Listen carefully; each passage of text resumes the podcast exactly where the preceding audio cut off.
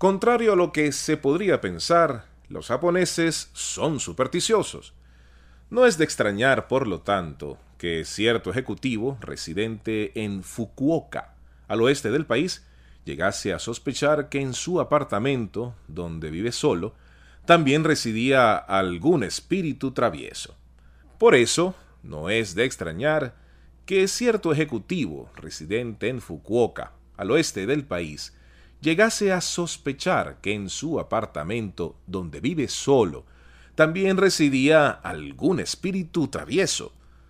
Bastante goloso, por cierto, pues dulces, comida y hasta licores desaparecían de su nevera y despensa sin causa aparente alguna. Se le ocurrió entonces instalar una cámara de seguridad y fue así como se enteró de que no eran aparecidos ratones o ardillas los que sustraían sus alimentos, sino una mujer.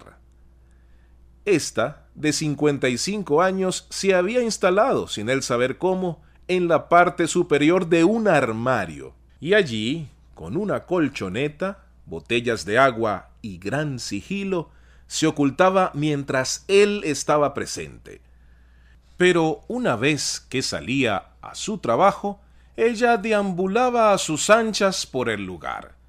Y así habría continuado de no haber sido por la cámara de seguridad. Lo anterior motivó al amigo y escucha de este programa, Alejandro Martín, a escribirnos acerca de un caso radiado hace años, donde si bien se relatan circunstancias distintas, sí existen ciertas similitudes, y por eso lo radiaremos seguidamente.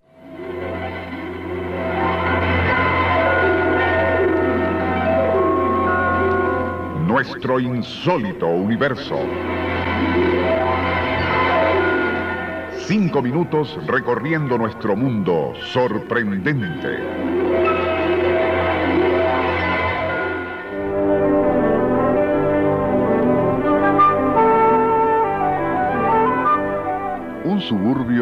París, abril de 1988. Después de un arduo día de trabajo, Henri Char se entretiene leyendo el periódico mientras disfruta de una cerveza en la sala de su casa. Es entonces cuando ocurre algo increíble se escucha un estrépito, como el de madera partiéndose, e instantes después, un hombre semidesnudo cae sobre el desprevenido Henry. Tanto el dueño de casa como el intruso ruedan por el piso y aún no se recupera Henry de su asombro cuando el otro, quien viste únicamente un reducido bikini, se levanta y corre a toda velocidad hacia la calle. Catherine Char, una atractiva ama de casa de 39 años, quien se encontraba en la cocina preparando la cena, acudió a la salita y al mirar el enorme agujero en el techo supo que ya no podría mantener por más tiempo el secreto.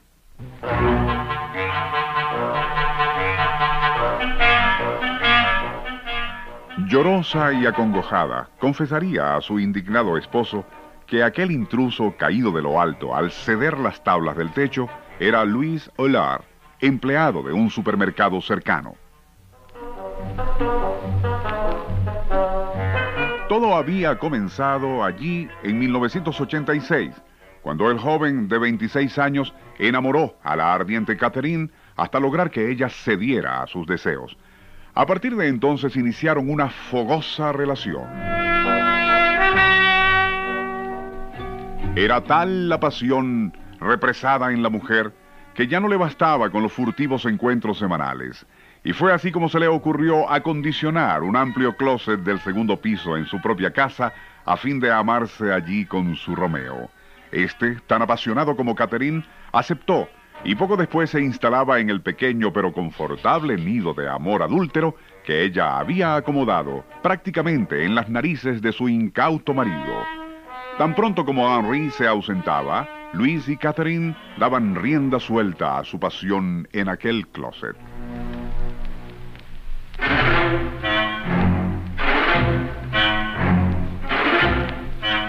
Eran tan insaciables que decidieron que sería mucho mejor para ambos que el joven amante permaneciera allí todo el tiempo.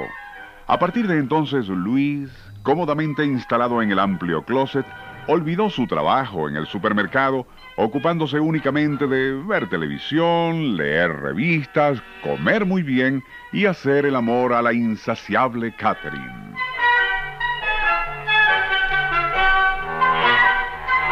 Esto último lo hacían a toda hora, pero con tal sigilo y habilidad que durante tres años el desprevenido Henry ni remotamente sospechó que en el piso de arriba y directamente sobre su sillón favorito, Catherine le era infiel repetidamente. Todo hubiera seguido tal cual de no haber sido por las termitas.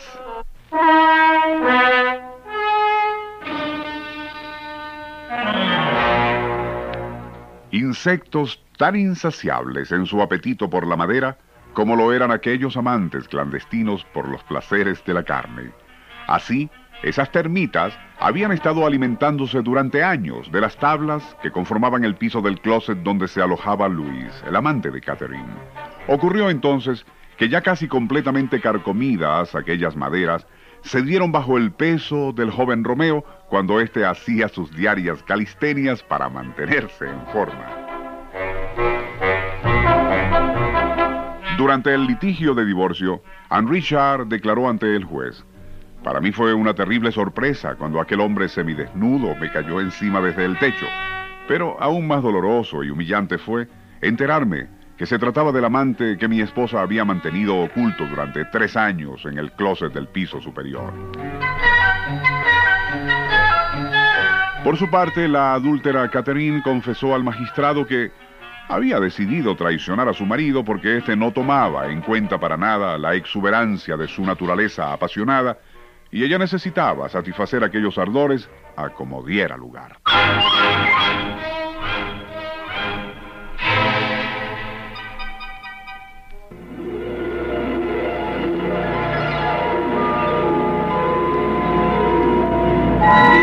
Nuestro insólito universo.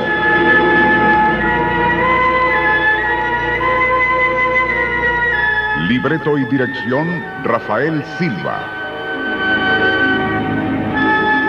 Operador Francisco Enrique Mijares. Les narró Porfirio Torres.